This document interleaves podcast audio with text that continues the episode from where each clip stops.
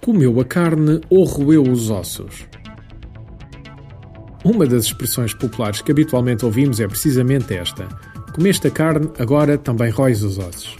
Mas será que é mesmo assim na área comercial? No nosso entender, não.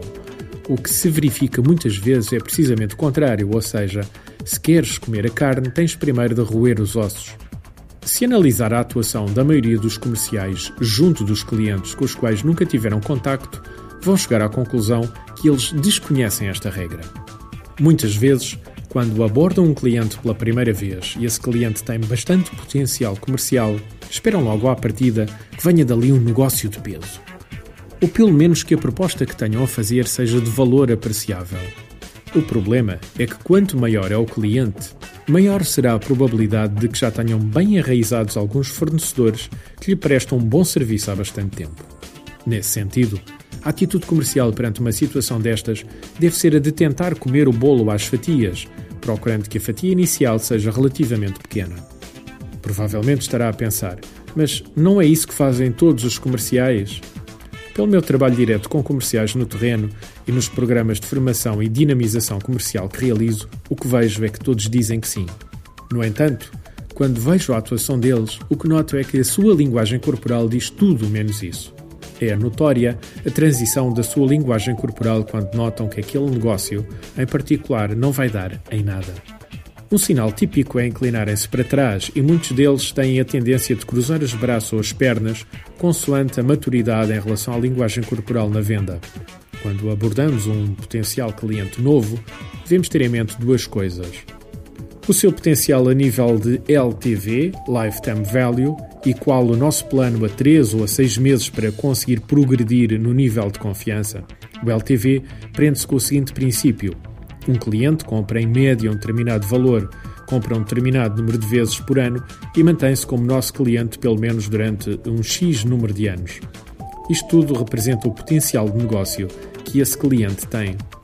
Por vezes, em certas áreas de negócio, faria até sentido que a primeira interação com o cliente fosse por um valor comercial abaixo do normal. Quero um exemplo. Já alguma vez comprou uma impressora a jato tinta? Provavelmente sim. Quanto é que gastou com a compra da impressora? Ok, agora faça o seguinte raciocínio: quanto é que já gastou em tinteiros? Provavelmente o dobro ou o triplo, se não for muito mais do que o valor da impressora dará com certeza para desconfiar que os fabricantes de impressoras devem ganhar muito mais com os tinteiros do que com a impressora em si. Bom, não é tão simples quanto isto, mas o exemplo ilustra o ponto que eu quero fazer sentir. Esta é uma das razões pela qual um comercial deve fazer um bom processo de preparação da abordagem comercial ao cliente. Em vez de ir para a reunião com os dados básicos do cliente, deve procurar a fundo, através de meios disponíveis, analisar qual o verdadeiro valor que este cliente pode vir a ter para a sua empresa. Outra questão é preparar uma abordagem segundo a técnica das cebolas. Não comece já a rir, mas os processos comerciais complexos são como as cebolas. Vamos retirando camada a camada para conseguir progredir para algo cada vez mais tenro e doce. Ora, o que é que acontece quando descascamos uma cebola? Exato, se for como a maioria das pessoas, até lhe vêm lágrimas aos olhos. Com os nossos clientes é a mesma coisa, é como com as cebolas, e para que se consiga de facto chegar a algo interessante, temos de ter um plano concreto, ou se quiser, uma estratégia para poder explorar comercialmente de uma forma rentável este cliente. Comece por desenhar uma oferta quase sem risco para o seu cliente. Procure analisar problemas que a empresa dele tenha e que a sua empresa possa resolver com os seus produtos ou serviços. Não fique nas camadas exteriores da cebola. Procure ir mais fundo e entender a realidade operacional concreta deste cliente, o seu negócio, as suas principais problemáticas. Toda esta investigação, como deve imaginar, dá trabalho, mas irá trazer-lhe duas coisas fundamentais. Uma estratégia comercial que estará voltada para médio e longo prazo e que terá maior probabilidade de ter sucesso.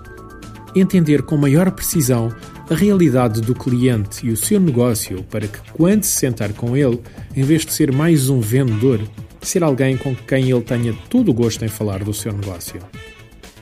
Hoje, para um pouco para pensar. Será que já estou a evitar roer os ossos? Artigo de José Almeida, locução de João de Souza produzido nos estúdios da Universidade Autónoma de Lisboa. Procure mais recursos no site ideiasedesafios.com.